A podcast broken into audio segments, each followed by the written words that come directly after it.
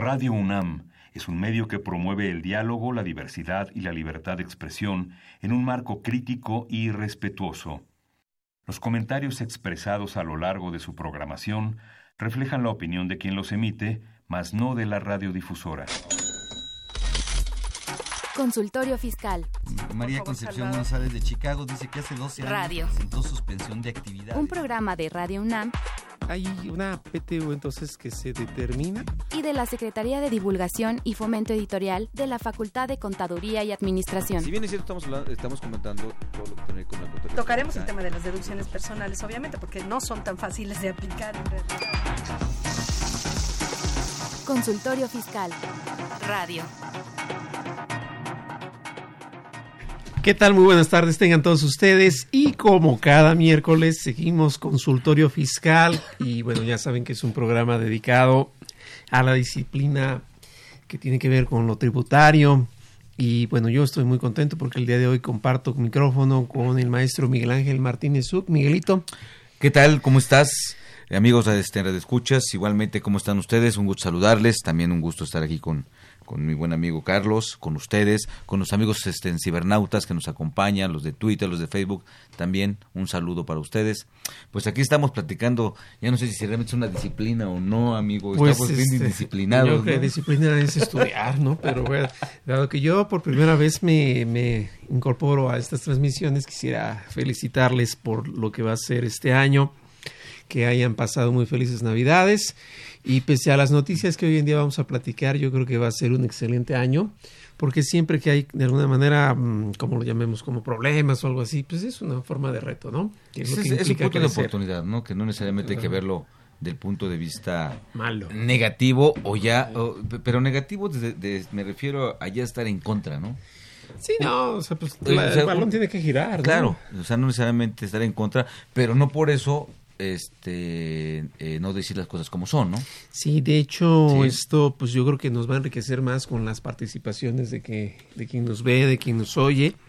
Y esto, pues no seas malito, Miguel, platícanos esto, a dónde nos pueden escribir, Claro. dónde nos pueden hablar. Amigos, este, pues bueno, nos pueden hacer el favor de, de, de- de llamarnos, pasarnos sus inquietudes a los teléfonos que ya, bueno, que ya con, que son los mismos, que pero los repetimos, son el 55 55 38 89 89 y nuestra alada que es el 01 800 50 52 688. Ujú. Y Les repito, 55 55 36 89 89 y nuestra alada que es el 01 800 50 52 688. Aquí estaremos atentos. Así es, llame ya y dentro de los siguientes 10 minutos recibirá más conocimiento fiscal, ¿no? Bueno, eh, bueno, como cada semana eh, hemos estado abordando lo que es la reforma fiscal, en esta ocasión nos vamos a abocar un poco más a la resolución miscelánea con el Código Fiscal, pero previo a ello, y como es también costumbre, cada semana vamos a ver nuestro info fiscal para que estén bien informados y para que regresemos a platicar más a fondo. Claro. Consultorio Fiscal. Radio.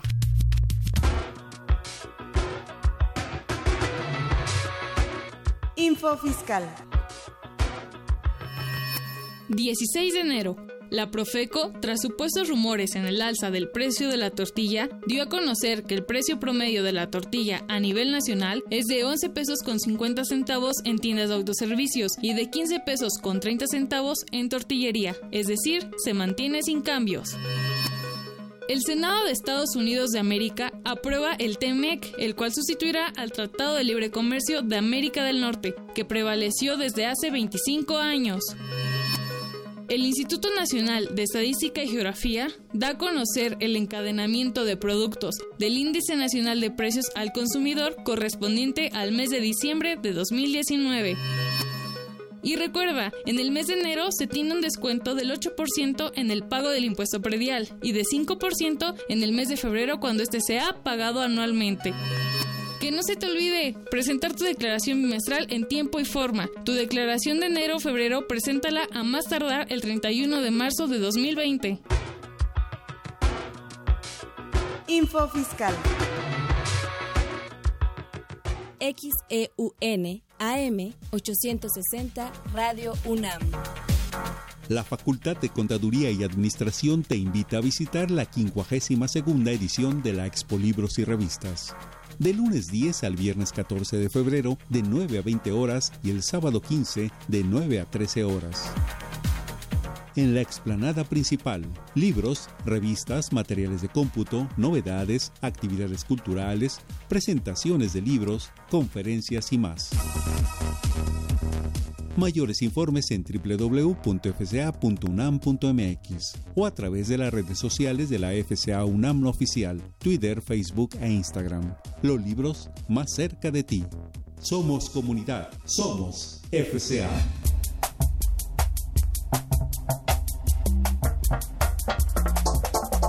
En la opinión del contribuyente. Carlos Rico, ¿cuáles son los motivos que hay en el Código Fiscal para que proceda a la cancelación de un sello digital? Soy Verónica Ortiz y quiero saber cuál es la sanción por no activar o no consultar mi buzón tributario. Hola, soy Itzel Flores y mi pregunta es, ¿a qué se refiere con operaciones simuladas y si hay alguna multa o sanción por emitir comprobantes con operaciones simuladas? Buenos días, soy el contador Julio Rodríguez. Mi pregunta es, con la reforma 2020, ¿a qué se refiere el artículo 5A del Código Fiscal con respecto a que los actos jurídicos deben tener razón de negocios? Gracias. En la opinión del contribuyente.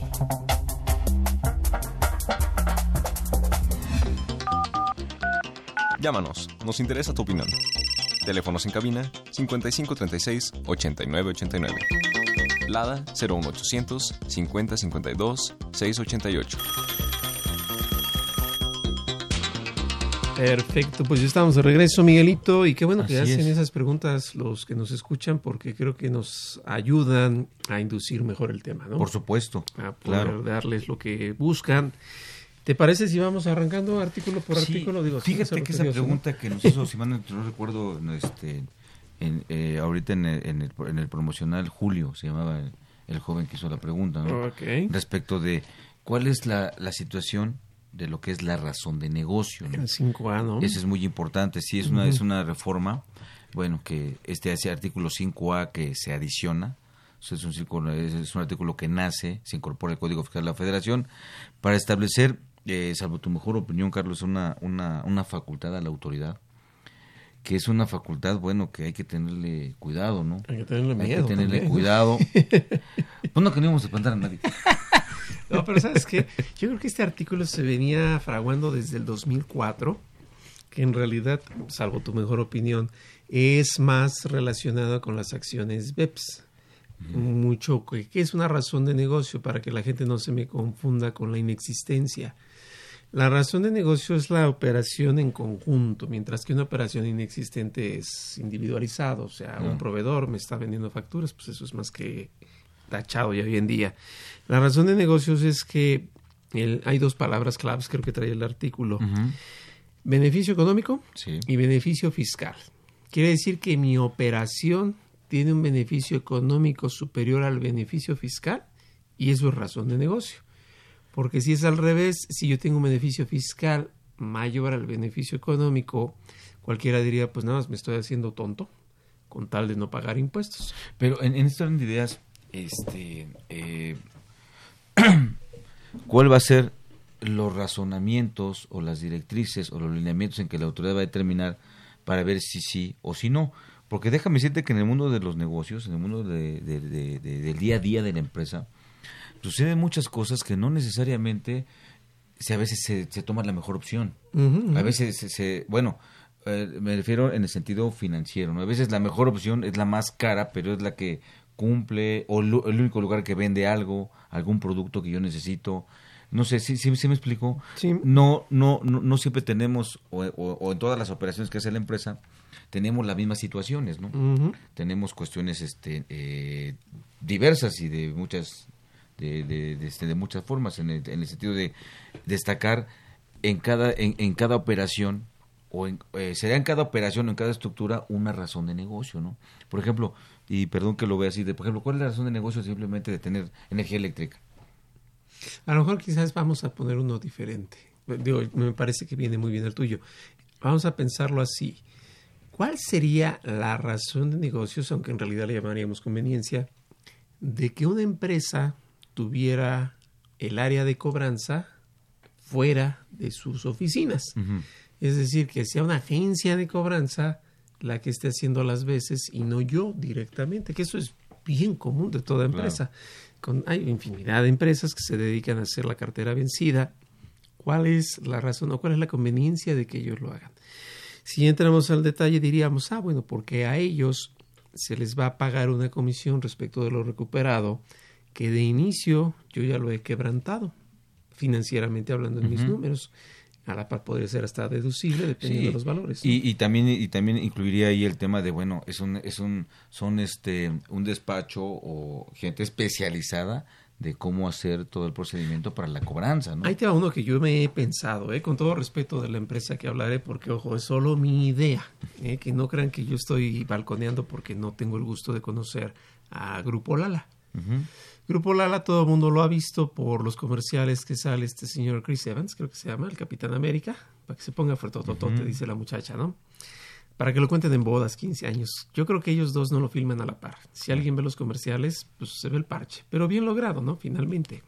Vamos al punto al que diría. Es, ojo, imaginación mía, ¿eh? Eh, me queda claro que al actor no se le contactó directamente por Grupo Lala. Lo lógico es que él tenga una agencia de representación en los Estados Unidos.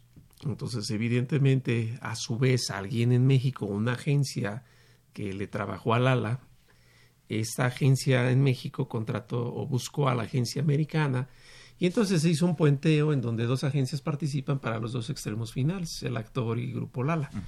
Eh, se filma el comercial y bueno, pues yo creo que le voy a poner, insisto, historias mías, ¿eh? no es que sea caso real, que todo este chistecito costó 100 millones de pesos, cuando en realidad el actor solo cobra 20 pero todo lo demás es de intermediación.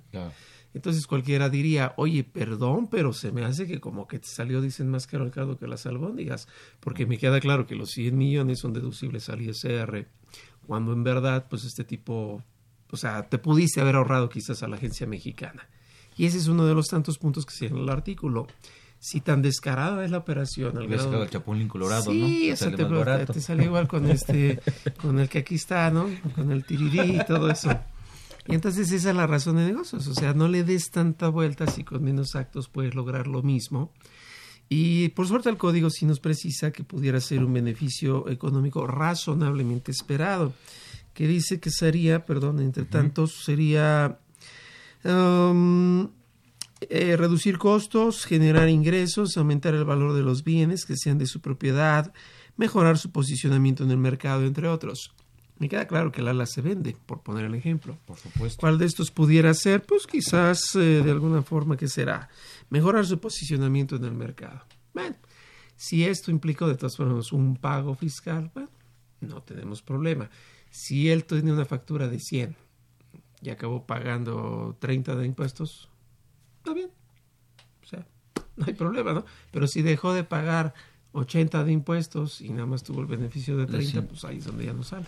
Claro, pero, pero el, tema es que eh, a lo mejor con empresas como Lala, eh, salvo tu mejor opinión, y yo creo que en todo el sentido de la reforma, pues a veces son empresas como que intocables, ¿no? En, cuestiones, porque esto se esta de ejercer facultades de revisión que la autoridad se dé cuenta, no, pero puede ser con, con otra empresa que no sea Lala, que haga un gasto como ese, ¿no? Que sea de las empresas medianas grandes. o de las medianas medianas o de las medianas chicas, ¿no? Como que ahí viene más bien el punto de a quién va dirigido verdaderamente. Aunque no lo dice, porque pues, la ley es general y abstracta y no lo debe decir, creo que ya va más bien por las empresas transnacionales. Todas las eh, operaciones offshore y todo este tipo de cosas. Las transnacionales Exacto, que las operaciones se van a las Islas Caimán y rebotan por Ecuador y al ratito el que paga es Costa Rica para que sea en México.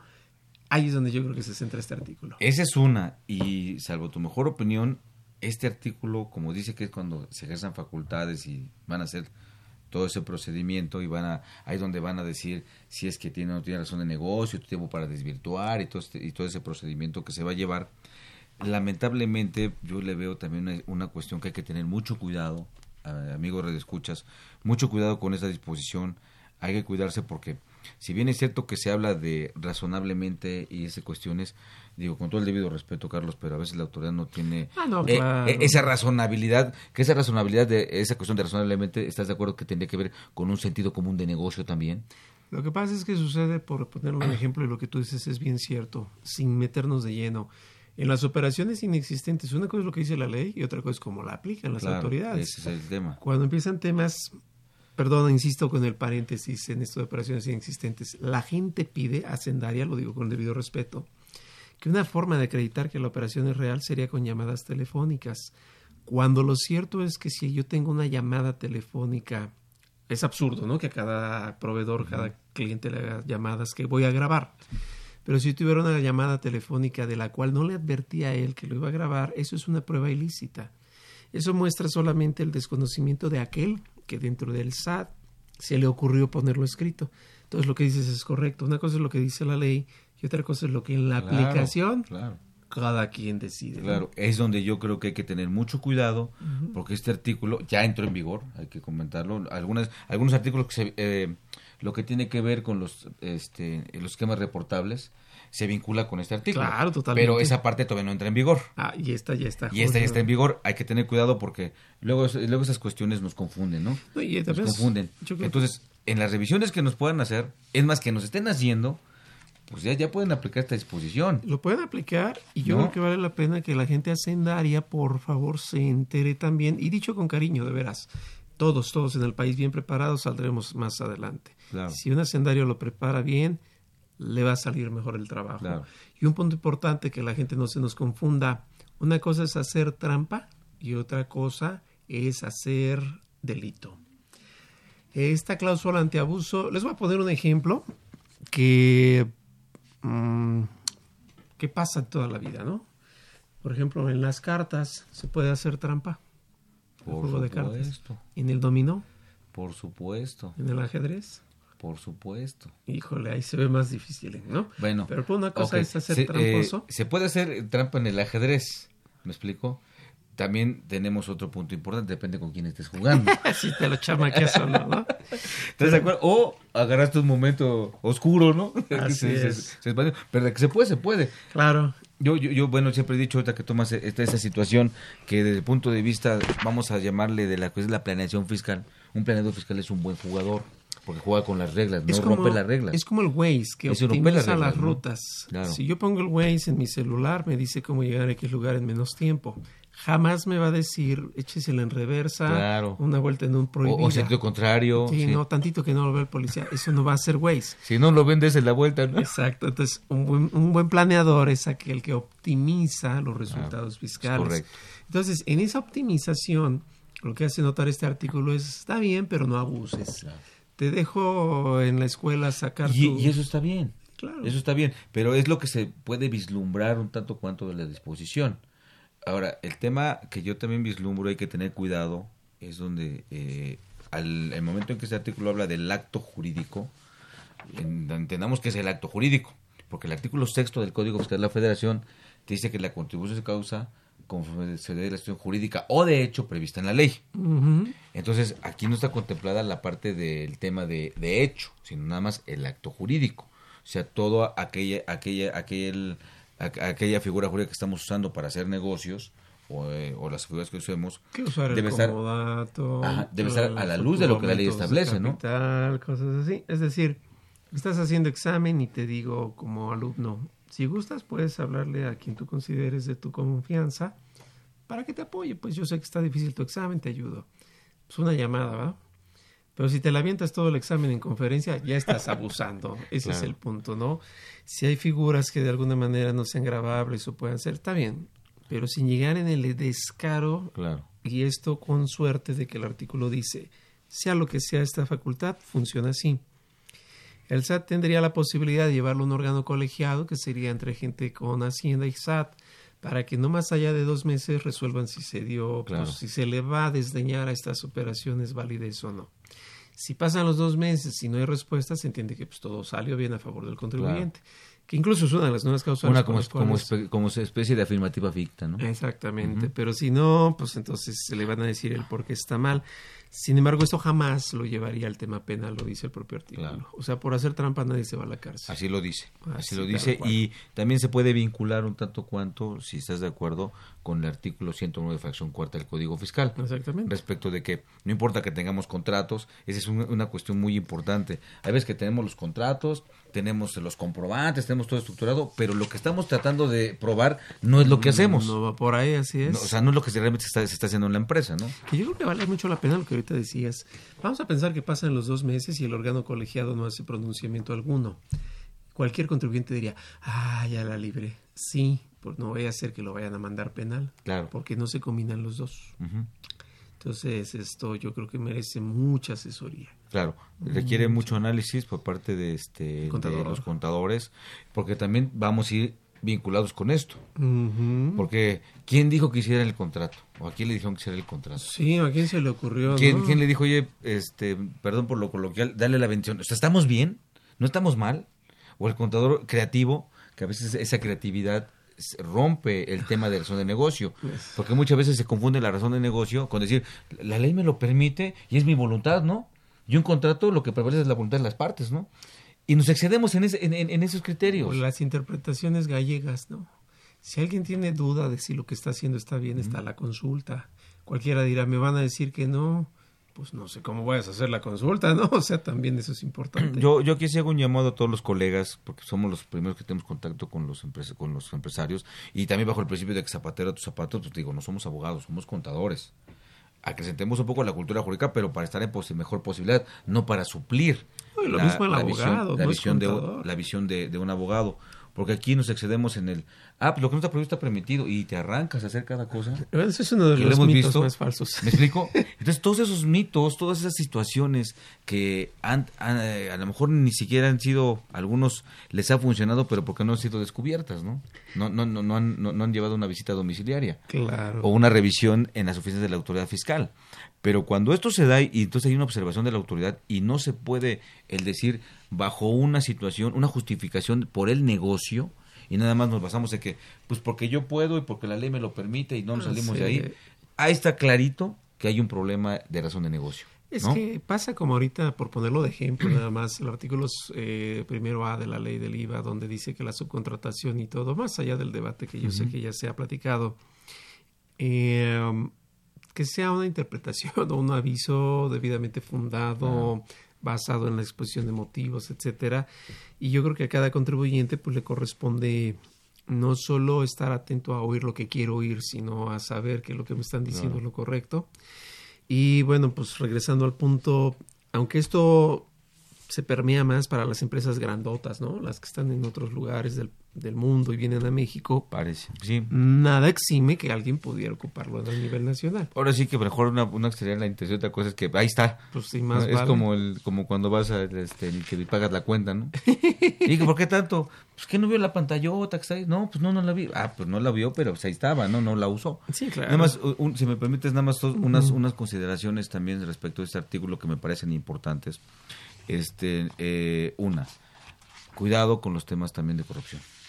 Esto también se puede prestar a corrupción, donde el funcionario diga, pues mira, como que encontré esto, como que yo creo que no, y si no participas, si no lo, resuelves por la vía de la simplificación administrativa, pues te puedo meter en un problema, ¿no? Es más, te doy un cuidado ejemplo con de eso, esos. Cuidado con eso también. El outsourcing que se hace por capas, así como los tacos con copia.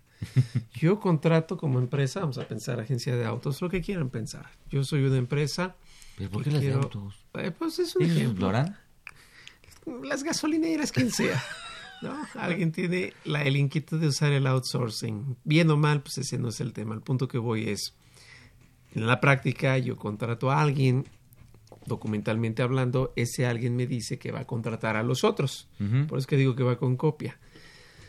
Más allá de si está bien o si está mal, al punto que voy es tomando este ejemplo, la lógica sería, ¿no sería más fácil quitar al intermediario y tú directamente te vas con el que te da el servicio? Por supuesto. Y eso es a lo que se refiere esta frase. Y, eh, y es a lo que también iba un tanto cuanto en el sentido de que, pues ya ves, ahora se contrata una persona directamente en la empresa y la pregunta incluso a veces llega a ser, aquí nos contamos como asimilados, ¿no? Ah, sí. Como si el asimilado fuera un régimen fiscal. Aquí se van no impuestos, le guste o no. sí, aquí se va y se, y se violentan derechos.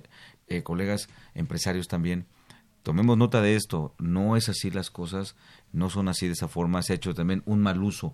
Como bien decías, esta, esta norma es una norma antiabuso, evidentemente, sí necesaria, yo creo que sí, pero que sea bien llevada, bien manejada, porque también trae un poquito de ese principio, del principio de fraude de ley, ¿no? Que no se dé el principio de fraude de ley. Exacto, que no se llegue a ese extremo. Recuerden, abuso, ejemplos hay muchos. Si a la gente en la oficina se le permite llamar a casa para saber que todo esté bien, que todo el día estén hablando a su casa es pues un abuso. Lo mismo dirá al fisco para efectos. Es como el móvil, ¿no? El celular.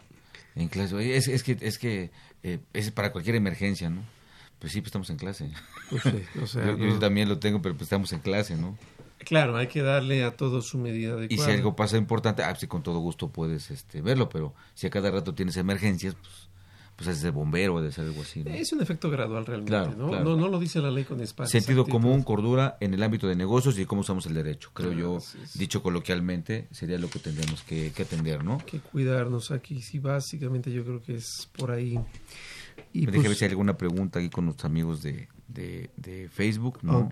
Aún no, si aún hay alguna pregunta, pues bueno, esperemos que pues, en términos coloquiales y en términos generales y de negocio podamos haber conceptualizado ¿no? el tema de lo, el, punto importante que es razón de negocio, que este, o razón operativa, todo eso que va junto con... Sí, pues el chiste es que, ¿y todo esto para qué? si no vas a ganar, ¿para qué? Claro. Ese es el punto básico. Así es. Bueno, Viene otro tema, no sé, Miguel, si quieras que, lo vayamos tocando, el de la cancelación de los sellos. Perdón si me estoy adelantando, dos artículos nada más, que es el famosísimo 17 H bis. Nuevecito, ¿no? Aquí me llama la atención porque todos de volada decimos cancelación de sellos. La, la forma de hablar, quizás un poquito más exacta, sería, el sello existe, si yo hago algo de lo que vamos a platicar ahorita, me van a restringir temporalmente su uso. El sello sigue estando, pero me restringen su uso. Ahora, de que me restringan su uso a que me cesen los efectos es el artículo que ya conocemos. Y ahí es donde me lo cancelan y tengo que pedir uno nuevo. Pero la clave es que ahorita dicen que se va a restringir temporalmente el uso de los sellos y pues ahí se agarra manito, como dicen, porque viene de todo. Aquí, aquí el, el, tema es, este, pues bueno, que también viene siendo una norma antiabuso de este de lo que se está este, haciendo con, con, con, los sellos. Se están metiendo algunas algunas situaciones un tanto cuanto más amplias que nada más el simple hecho de, de un mal uso de un CFDI, ¿no? Que tendría que ir en ese sentido aquí es, es, es, esta parte en donde tú tienes que te hacen la, la te tienen que avisar que tienes una cancelación de los sellos temporalmente y a través de un escrito que tienes que meter te lo van a habilitar al día siguiente, pero va a seguir el procedimiento, ¿no? Eso es mientras te siguen investigando. Sí, porque es todo un show.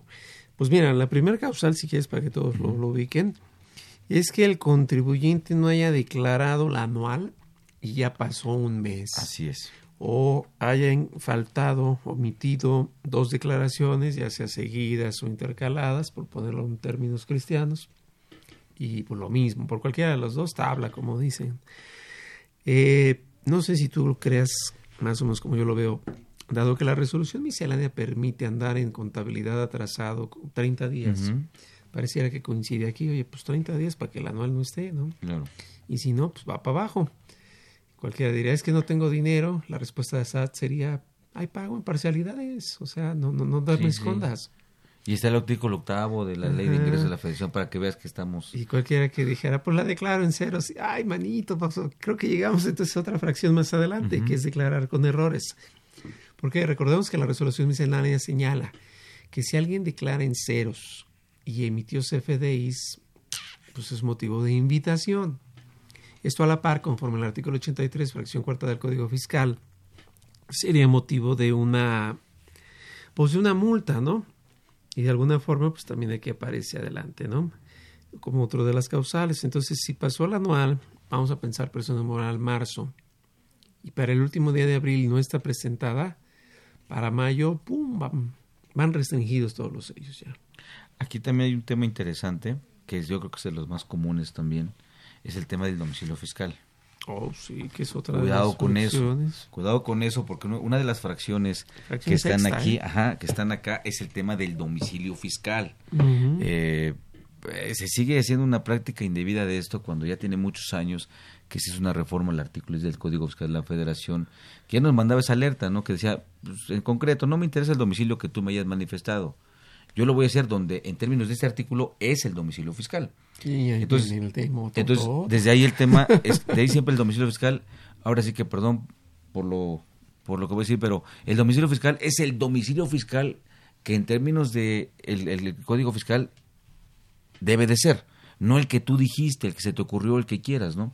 ¿Cuántos despachos tienen en, en, en, en, en- en el domi- como domicilio fiscal de sus clientes ahí? Porque Y se no cree es porque se, porque se cree que no, no, con que lo manifiestes es suficiente. Es Como más, que él se encarga, ¿no? Porque ahí tiene la contabilidad. Exactamente, y no es así. De hecho, hay autorización para llevar la contabilidad en otros lugares. ¿no? Ah, así es, así Entonces, es. hay procedimientos. Entonces, cuidado si el domicilio fiscal no es, y no necesariamente se van a dar cuenta, no nada más porque si te van a buscar, eh, no, sea la empresa, o no esté ahí el malvete de la empresa, sino digan, ah, si los van a tener, pues, oye, aquí dónde estás, fui a un despacho, no fui a la empresa. ¿Te acuerdas de esas prácticas en donde decían que el privado era la empresa tal, la otra era la Ah, empresa sí. tal, o que lo ponían con diurex en el suelo? Pues se acabó. El domicilio fiscal es aquel persona moral, por hacerlo más común, donde está la administración del negocio. Quiere decir que es donde están los contratos, los poderes, la contabilidad y en donde se toman decisiones. Claro, correcto. Entonces cualquiera, pues yo ya me imagino a alguien diciendo, es que yo tomo decisiones en la oficina de mi contador. Y Yo creo que ya tenemos más de 20 años todos para saber que no es cierto. Y lo vinculamos con otra cosa, ¿no? Ok, es el domicilio fiscal. Oye, tus estados de cuenta bancario, ¿qué domicilio ya tienen? ¿A dónde, a dónde te llegan? Claro. En, su, ca- en su caso, ¿o qué domicilio manifestaste ante el banco? Porque ya ahora todo ya es cibernético, ¿no? La mayoría Ujú. son de la, bancaria, la banca cibernética. Pero no obstante, hay estados de cuenta. Y muchos siguen, y muchos, aunque tengas la banca electrónica y lo puedes descargar en la banca electrónica, te siguen llegando. Sí, claro. Pero tienen, un domicilio. ¿Qué domicilio es? y otras muchas cosas, ¿no? Eh, ¿En dónde te llegan los paquetes de tus clientes? ¿Dónde- o sea, dónde, do- o sea, hay muchas formas en que la autoridad se puede, sí puede demostrar, sin problema alguno, y si no habría ningún abuso de autoridad, de que si el domicilio fiscal no es el que debe de ser dentro del artículo 10 y en un supuesto lo tenemos en, este, en un despacho, cuidado, ¿eh? Es que yo creo que Cuidado. vale la pena diferenciar para todos los que nos oyen y ven. Hay tres tipos de domicilios en México, legalmente hablando. Está el domicilio legal, el domicilio convencional y está el domicilio fiscal. Así es. Vamos a poner un ejemplo ¿Y la casa sencillo. chica? Exacto. Vamos a pensar en un médico antes de pasar al contenido ahorita de la revista. Si un médico, obvio, vive en su casa, pues ese es su domicilio legal. Claro. Sale a su consultorio, ese es su domicilio fiscal, porque es donde realiza la actividad persona física. Y si él impugna alguna multa, el domicilio del asesor, en este caso abogado, como puede ser el de los contadores, ese es el convencional, por favor, no me lo confundan. Claro. Cuando el SAT llega y dice, "Oh, es que aquí no es el domicilio porque aquí no se hace lo que dices, la lógica de las personas es, pues es que lo- donde yo lo hago es en otro lugar.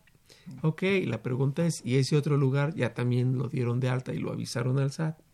Digo, antes de quejarnos, ¿no? Claro. Si no lo han dado de alta, pues es el único que tienen por ahí ellos. Los únicos que tienen alguna particularidad con los domicilios fiscales son los de los, los trabajadores, acuérdense. Pero pues ellos nos piden el CFDI, o sea, no tenían problema con ese tema. Sí, claro. Y algunas cuestiones, por ejemplo, que se puede permitir con coordinados, con cosas así de agrupaciones muy particulares, ¿no?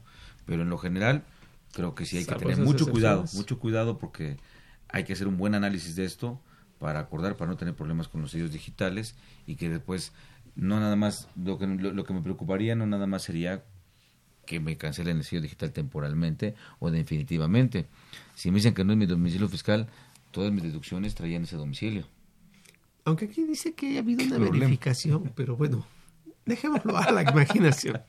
Vamos a ver rápido qué trae la revista para esta quincena, la 730, y regresamos. Consultorio Fiscal Radio.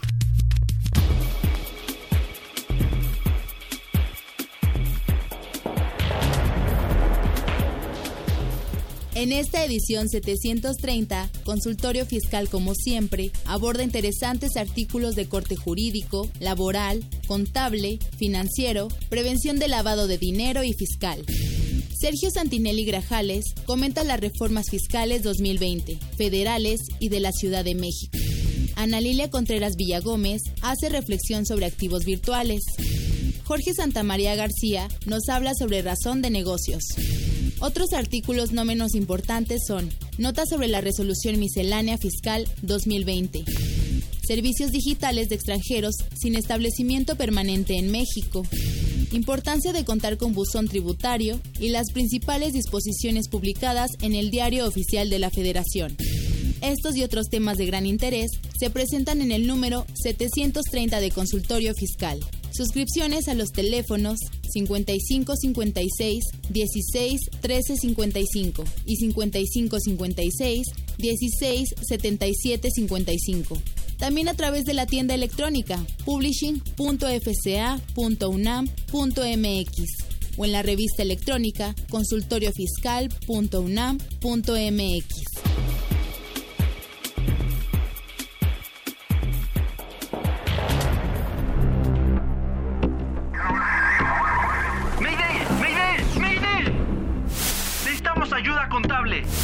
El SAT viene detrás de nosotros. Solicitamos refuerzos para la declaración mensual.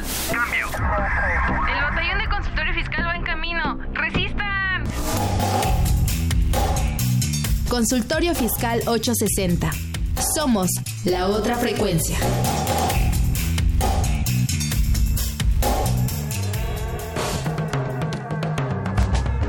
Invertir. Para aprender. La Facultad de Contaduría y Administración de la UNAM, a través de su División de Educación Continua, invita al sector público y privado a formar parte de sus múltiples cursos, conferencias y diplomados sobre temas de contaduría, fiscal, administración e informática, con el objetivo de promover la vinculación profesional de la institución empresa-gobierno. Así que ya lo sabes, prepárate en Liverpool 66, Colonia Juárez, Alcaldía Cuauhtémoc, Ciudad de México. Informes al 55 55 33 16 17 y al 01 800 83 32 322. O si lo prefieres, ingresa a la página dec.fca.unam.mx. No te pierdas, en la División de Educación Continua hacemos capacitación, a la medida. Ve y escúchanos por Twitter, arroba con su fiscal. La Facultad de Contaduría y Administración te invita a visitar la 52 edición de la Expo Libros y Revistas. De lunes 10 al viernes 14 de febrero, de 9 a 20 horas y el sábado 15, de 9 a 13 horas.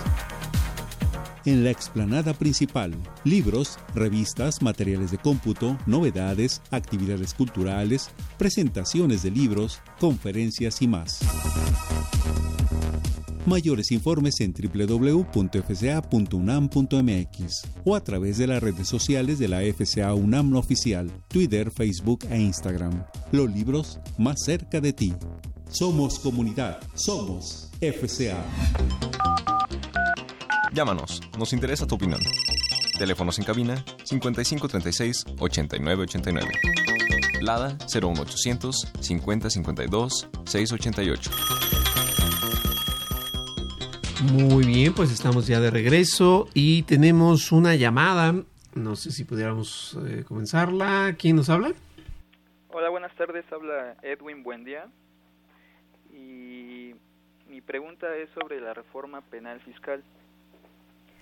Eh, en la reforma se establece que, que el monto de lo defraudado posterior a 7.804.230 pesos será equiparado con con delincuencia organizada. Eh, entonces considero que es un monto que se alcanza bastante fácil y no, no creo que la autoridad eh, encamine en la vía penal todos los créditos que determine por esta cantidad. Entonces mi duda es cuál será la clase o en qué se basará en este tipo de, de facultad discrecional para que lo, lo lleve a la materia penal. Mm, bueno, a ver, yo creo que aquí vienen varios puntos. El valor que se está centrando no está referido por operación o por tiempo, porque bien puede ser, como bien lo platicas, con una sola factura o puede ser con el transcurso del tiempo y pues, lograr los 7.8 millones. Incluso la acumulación de diversas facturas, ¿no? Así es. De hecho, son tres delitos. Una cosa es contrabando, pues no es el caso. La otra es la defraudación fiscal y la otra es la venta de facturas. Cuando es el delito por venta de facturas es porque ese es el valor de las facturas, 7.8. Cuando el valor de lo defraudado es 7.8, pues ya quedamos también. Pongámoslo así alguien compra facturas por 8 millones, pues ya cayó en el delito de venta de facturas, pero no por el de defraudación, ojo, para efectos de delincuencia organizada. Pero si alguien vendió facturas por 50 millones de pesos, pues ya cayó en los dos delitos, en la defraudación, en la venta de facturas y el tercero, que es el que tú nos comentas, que es la delincuencia organizada. Delincuencia organizada es otro delito. Ahí se daría un concurso de delitos. Ahora, ¿qué se tiene que hacer? Recordemos que la delincuencia organizada es cuando tres o más personas se reúnen para delinquir. Yo recuerdo que la Biblia decía que cuando dos o más se reúnen ahí estaba Cristo, ¿no? Pero bueno, aquí son tres. Y emulando la Biblia, diría el contador. Y no está Cristo. Y no está Cristo. alguien vendió factura, otro la compró, y el tercero, y diría el contador, ¿acaso seré yo, Señor? Pero no, es el conjunto de empresas, ¿no? Que ya están organizadas de tal forma que pues se hace el efecto carrusel a través de varias empresas. Ahora, algo así como discrecional, así como tú lo decías, no creo que sea el caso en lo penal. Por lo que dice el 14 de la Constitución y por lo que la materia penal en sí misma implica que debe ser muy tasado y de manera muy estricta. Si existen los elementos que muestran la comisión o la posible comisión del delito en cuestión, eh, lo lógico es que se realizaría la denuncia. La clave cuál es en la práctica, porque pues sabemos que el cadenero siempre está presente, que se reúnan los requisitos para que se dé un delito. Ojo, no deben ser indicios fundados. Bueno, sí, pero más allá de eso debe ser concreta la prueba. Claro, o sea, pueden venir los indicios fundados, pero viene tiene que venir la, investigación y la prueba. Ah, y, y, y, también en esto, eh, pues mucho cuidado porque todo lo que se vaya a publicar a veces en los Facebook, en las redes sociales, hasta hacen hasta caricaturitas y cosas así, en donde si está, por ejemplo, este, el empresario, y llama y le pide una asesoría a su abogado. Entonces va el doctor y dice, a ver doctor, ¿qué, qué hago? ¿no? y le da una asesoría en con bien, como estamos hablando con las reglas del juego, ¿no? Y después dice, bueno, y el contador que, y a lo mejor me apersono yo a ver contador y claro, siempre se ha requerido, esta es una materia multidisciplinaria. Entonces, se hace un, eh, eh, una, una, una asesoría para efectos de poder hacer las operaciones de la forma más adecuada, ¿no? ¿Sí? Entonces ya se hace esta operación y a lo mejor esa operación a la luz de la autoridad pareciera o no, o no le gusta lo, o, no, lo ve, eso no va a ser delincuencia organizada. Bueno, o a lo mejor opinión. Sí, porque tienen que ser tres, realmente tienen que ser tres. Y juntar a los tres pues está todavía más difícil, ¿no? Porque siempre hay la mano que se esconde. Más bien es a cuestiones de estructurales en donde yo digo, a ver, pues fíjate que yo pues lo hago de esta forma, ¿no? Y tú dentro de la empresa yo lo hago de, otra forma. Hay cierta vinculación en las empresas por control Digo, algo que tiene que ver con partes relacionadas o simplemente aunque no haya partes relacionadas, pero estamos realizando las mismas el mismo tipo de operaciones y lo estamos haciendo de la misma forma y entonces ahí estamos actuando de, de, de, este, de, de, forma, ahora sí que organizándonos, haciéndolo de forma uniforme, con los mismos criterios, con las mismas, con los mismos contratos e incluso las mismas formas de, de, este, de, modus operandus, como se dice. Y en ese orden de ideas, pues yo creo que sí podría darse ya más el tema de crimen, delincuencia organizada, ¿no? Sí, sí, sí. recordemos que la base son las pruebas, y volvemos al punto, pruebas lícitas. Las pruebas ilícitas, ¿cuáles son? Pues la confesión lograda a base de tortura, ¿no? Esa es la más evidente, la más delicada, simplona, pues es mostrar una grabación en donde ni siquiera le advertía que el que estaba siendo grabado, ¿no? Claro. Y bueno, pues, entre esas muchas cosas más. No sé, Edwin, si hasta aquí vamos bien. Sí, sí, sí. ¿Y ¿Queda claro? O si sale alguna duda, es ahora el momento, como dicen. Sí, o, eh, o sea, la autoridad, eh, me queda claro que todos los que recaigan en el supuesto, pues estarán cometiendo el delito. Pero, por ejemplo, en la compra y venta de facturas, eh, como dice, con una factura tal vez ya son los 10 millones. Pero la autoridad, en todos los que recaigan en el supuesto, los hará la denuncia correspondiente o, o en algunos casos se quedará solamente eh, pues en la vía administrativa conforme al 69B. Hoy en día Fiscalía General de la República. Es decir, puede SAT reunir toda la información, pero si al momento de llevarla a las instancias de la Procuraduría Fiscal misma, ya sube la, la Fiscalía, en, consideran que ellos no, no le ven los elementos, pues claro que hasta ahí se va a quedar. Eh, esta es una operación interinstitucional, porque pues obvio para que haya la denuncia formal pues tiene que darse todo el cúmulo de pruebas. Y lo que te preguntas pues ese sí ya sería una situación de caso por caso en el cual estaríamos muy atentos de si deciden actuar o no, ¿verdad? Claro. ¿Cómo va a ser, Edwin? ¿Todo bien? Todo bien, no, sí, con eso ya me queda claro. Bueno, pues muchas gracias, Edwin, por la llamada. Muchas gracias. Y tenemos Mira, tenemos unas este, unas preguntas. Bueno, vamos antes de, vamos a ir. de las preguntas vamos a una pausa y continuamos con ustedes, amigos. Consultorio Fiscal Radio. Ve y escúchanos por Twitter, arroba con su fiscal. Radio UNAM. Tu opinión es importante. Para nosotros. Buzón de voz. 5623-3281. Déjanos tu nombre, número telefónico. Y dirección. Gracias.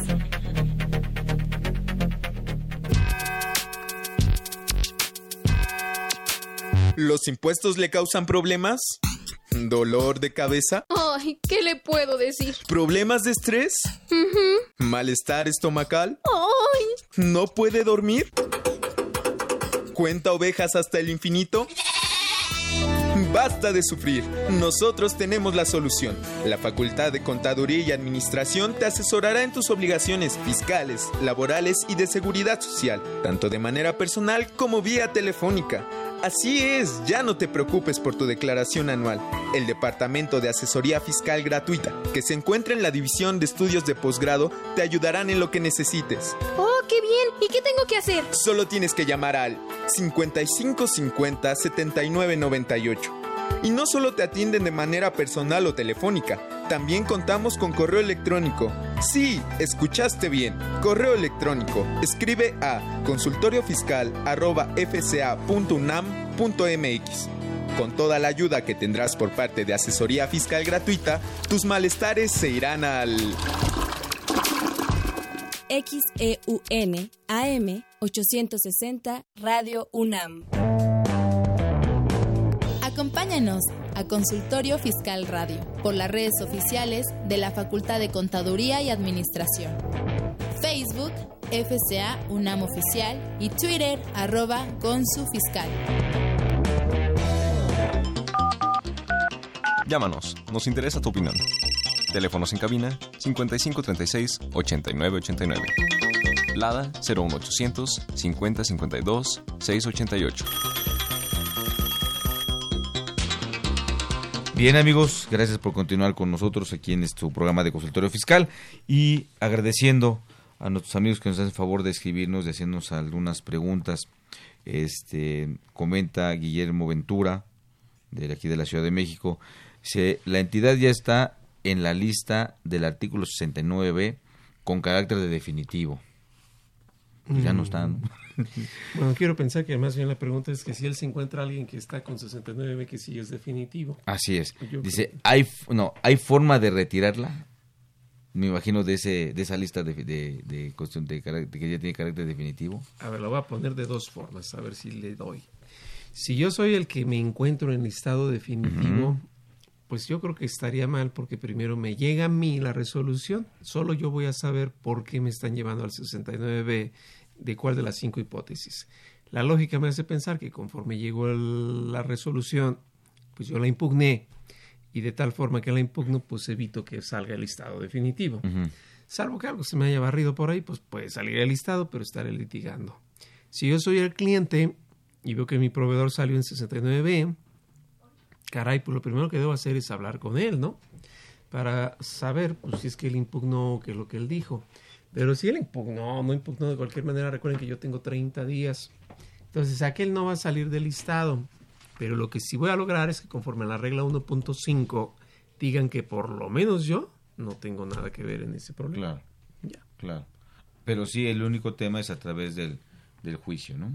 De a- acudir a juicio una vez que se está en la cuestión de, de un carácter definitivo, porque también había que entender las razones por las cuales, las causales que establece el 69B y la razón por la cual yo incurrí en una de esas, que no necesariamente a veces es una cuestión eh, netamente de, de, de haber vendido la factura, porque hoy también aquí vale la pena también que tomen en cuenta esto, hoy tenemos que trabajar mucho en los temas de control interno, en, nuestros manuales de procedimientos. Todo eso tenemos que volver a esas bases que se nos había olvidado. A, a lo mejor eh, no- nos, nos, nos animamos tanto que la acción cibernética ha suplido tantas cosas, hasta, sí hasta los razonamientos a veces, los ha, los ha suplido y pues nos hemos ido este, con ese paradigma. Y la verdad es que no, el control interno es muy importante y hoy día el control interno también hay que prepararlo para las probanzas que tenemos que hacer para efectos de, la materialidad del 69B, para efectos de la debida diligencia y para efectos de este de, de mi de mi matriz de riesgo para el efecto de- para lo que es lavado de dinero y también para efectos del, del estrés laboral Ah, del sí. 69B. Las- Yo creo la que 035 que sale. Así es, la 035. Yo creo que hoy los contadores tenemos, como comentábamos al principio, no no verlo catastrófico, sino tenemos un, un nicho de oportunidad, de posibilidades para poder apoyar a las empresas y, y pues bueno, salir de esa mala... De ese pequeño de, bachecito. Pues bachezote, ¿no? Que incluso a nivel internacional estamos catalogados como unos perversos. Muy bien. Guillermo Ventura, un saludo, amigo. Creo que, si no me equivoco, es un amigo que, que hecho esta pregunta. Muy bien. También Diego Olvera nos pregunta, ¿la suspensión de sellos por el tema de la no presentación de la declaración anual es aplicable para la declaración 2020 en adelante? Por lo, por lo de la forma fiscal, no está, no está, no, perdón, no está reforma, ¿aplica para la declaración anual 2019?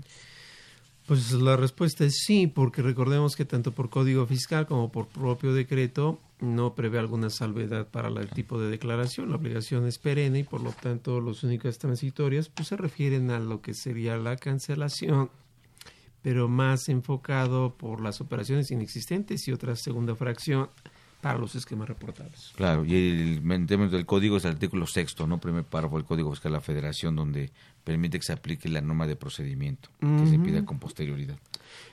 Exacto. Entonces, sí, Sí, la respuesta es tut mir leid, pero sí, ¿no? hay que tener cuidado. Y Ok. bueno, este habrá un, un, un, un tema donde se hable de renta. Le pedimos a Fernando eh, Ramírez Gutiérrez, gracias por su pregunta, y aguardaremos el tema para efectos de renta. La pasaremos para que sea contestada en el programa donde hablen del impuesto sobre la renta. De todas maneras, muy amable, gracias por tomarnos en cuenta, y pero su pregunta sí va a ser contestada, ¿no? En, eh, cuando se tome el tema de del impuesto sobre la renta. Y de hecho, Diego aquí nos manda otras preguntas. A ver, ahí les va. Dice, ¿qué fundamento legal necesito leer para interpretar correctamente el término de razón de negocios en el ámbito fiscal y penal? Y si hay algún pronunciamiento del SAT o algún tribunal. Híjole, según yo recuerdo es que la NIF A2, la que habla de razón de negocios o sustancia económica, más bien le llama así, ¿no? Sustancia económica. Y pues de tribunales nada más han dicho que se vale que el SAT utilice las NIF. Claro. Y se acabó. Claro. Y, y, y- y más allá de esto, es, es, eh, esta información, este conocimiento que se puede tener a través de, las NIF, de libros especializados, de libros que también hablan de vivencias o incluso lo que pueda emitir el tribunal, que no necesariamente es la jurisprudencia, sino los razonamientos que están, en los dictámenes para emitir, para emitir estas jurisprudencias. Pues bueno, hablando de esto también hay, hay que analizar lo que platicamos un rato, ¿no? ¿Qué está pasando en la empresa?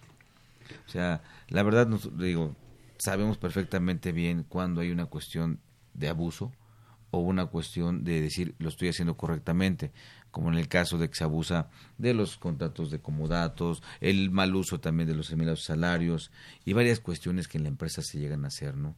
Digo, hay veces que ya cuando estamos de, en cierta edad en el ámbito profesional, bueno, en cierta preparación, perdón, y también edad, también así como en la vida, ¿no? Que conocemos que es bueno, que es malo, también conocemos lo bueno y lo malo en la vida de los negocios, ¿no? Que eso también incide mucho en este, en este caso de lo que es razón de negocio, que si la vinculamos un poquito, a lo mejor también se parece a lo, o, se- o tiene incidencia con las deducciones, que es exactamente indispensable, ¿no? Que tiene que ver con razón de negocio, o Para razón mí, operativa, ¿no? yo creo que el camino ya se complicó, digo, por lo que ahorita sigue comentando Diego, porque va así, no se complicó, se robusteció así. Cualquier gasto que yo haga antes de poner el signo negativo de resta, primero debe ser existente. Posteriormente debe tener razón de negocios y ya pasados esos dos entramos a los requisitos de las deducciones y si pasa todo eso, entonces ahora sí, con todo gusto le ponen la, la resta. Yo creo que sería más fácil si se tributara solo con base en ingresos, ¿no? Así como el diezmo. Pero bueno, había una propuesta de Manuel Fabio Beltrones por ahí de 2014, un poquito antes, para tributar régimen optativo con el pago del, creo que era el 10%, 5%, algo así de los ingresos que se tuvieran. De hecho, pues bueno, si las aseguradoras hacen cálculos actuariales para efectos de seguros que son tan a futuro como el, el, seguros de pensiones, cosas así, yo creo que, y los cálculos, como es la memoria de cálculo que se menciona en el artículo 28 de la ley de ingresos, que son para establecer los ingresos en esto, yo creo que también se puede determinar un- una, una medida en ese sentido, ¿no? Para efectos de decir, a ver, de, de, de tu 100% de ingresos, en cada sector qué tanto se puede quedar de, de utilidad, ¿no? Que de hecho por ahí había había una situación cuando en, pre- en materia de presuntivas ujú, establece un porcentaje de, de, de- de utilidad, ¿no? Sí. A ver, mira, aquí no es tan disparado eso. Así es. Tere García dice, y está a través de Facebook, en el caso del RIF que no haya presentado declaración desde 2017, fecha de alta, le cancelan sello. Puf, con la ley anterior y con Eh, esta pero que sí. sí. porque incumplió con seis eh, para lo que antes era el contexto y ahora pues con dos. Ahora ah, dos. qué triste, pero bueno, yo creo que siempre hay posibilidades. Eh, recuerden que la idea no es quedarse sin contribuyentes, Al contrario. sino que los contribuyentes se porten bien. Y si hay que hacer algo, hay que actualizarse, ¿no? Por eso también en materia de, de ley de ingresos existen algunos apoyos en materia de multas. Este, también aquí se prevé el tema de actualizarse. Eh, eso es, es, es también una de las intenciones de la autoridad, ¿no? Lo que no tenemos que ventilar es que esa actualización se haga conforme la ley establece. Sí, diría la Biblia, no quieren que muera, sino que crea, que viva y crea en el Evangelio. Pues el diezmo tiene que ver, ¿no? A ver, Diego aquí Olvera nos acaba preguntando esto. Dice, eh, de un empresario, su contabilidad se lleva en domicilio de su contador, se presenta un aviso para ello. Para efecto de cancelación de sellos, ¿el domicilio del contador público no es el que se requiere para este tema? No, No. no, definitivamente no. Y más si tiene la autorización. Claro, ¿no? no, y está bien, porque bueno, se, se puede prestar a, confusión, pero no, es, es correcto, no se toma en cuenta. Hay un domicilio y tiene una autorización para tener la contabilidad en, en otro lugar, ¿no? Así que esté localizable el, conta- el contribuyente y que en todo momento pueda hacer frente a las obligaciones, requerimientos, invitaciones, Claro. todo lo que le estén formulando. Y... Que no se haya dado a la fuga sin avisar, ¿no? Ah, sí, claro. Que no haya hecho el recurso de alzada. ¿Cuál es ese? Pues levantó sus cosas y se Y se fue. ¿no? fue.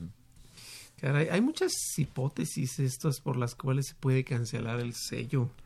Creo que las más novedosas, Miguelito, son que si se es EFOS o EDOS Ajá. en forma definitiva, bye.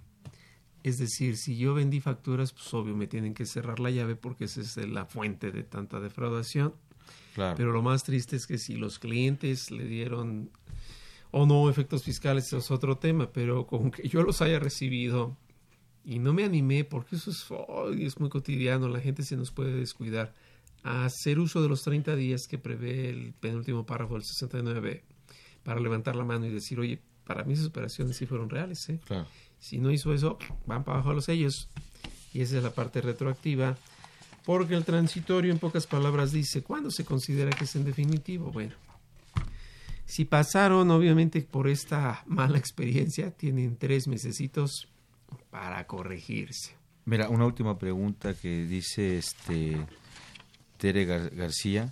Se tomando en cuenta, tomando tomando sus comentarios, ¿se puede aún presentar sus declaraciones Claro. antes del requerimiento? Claro, Por claro, supuesto, es la actualización. ¿En la espontaneidad? Así es. Bueno. Ponerse a mano. Quedamos claros.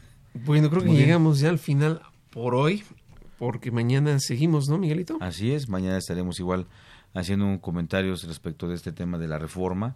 Esperemos contar también con su, con su participación, su apoyo. Si salen más preguntas, pues también tenemos ahí eh, el, el- teléfono abierto, las, las redes sociales abiertas para que nos sigan haciendo esas preguntas y pues bueno, a veces más vale este eh, dejar cuestiones pu- puntuales este pues, conceptualizadas a- lo mejor posible que abarcar Bien dice, no hay preguntas tontas, más bien es tonto no preguntar. Así es. Para eso estamos para ustedes y lo que sepamos con todo gusto. Mañana Mirador Universitario a las 9 y dentro de ocho días seguiremos con reforma fiscal, abordando el código. Y bueno, tomo aire porque dice, eh, pues bueno, eh, director general de Radio UNAM, Benito Taibo, director de nuestra Facultad de Contaduría, el maestro Tomás Humberto Rubio Pérez, secretario de Divulgación y Fomento Editorial, doctor José Ricardo Méndez Cruz, en los controles, Socorro Montes, en la producción de parte del Departamento de Medios Audiovisuales de nuestra Facultad de Zahualcoyotl Jara, Alma Villegas, Juan Flandes, Daniel Linares, Antonio Calvo, Ania Centeno, Mariana Romero, Karina Estrada y Virginia Cruz. Y pues yo creo que ya es tiempo de ir comiendo. Claro. De todas formas, estaremos muy atentos y nos vemos mañana por Mirador y dentro de ocho días. Así es. fiscal. Y también gracias a ustedes amigos, que tengan muy buena tarde. Nos estaremos viendo en la próxima. Hasta la siguiente. Consultorio Fiscal. Un programa de Radio UNAM y de la Secretaría de Divulgación y Fomento Editorial de la Facultad de Contaduría y Administración. Consultorio Fiscal Radio.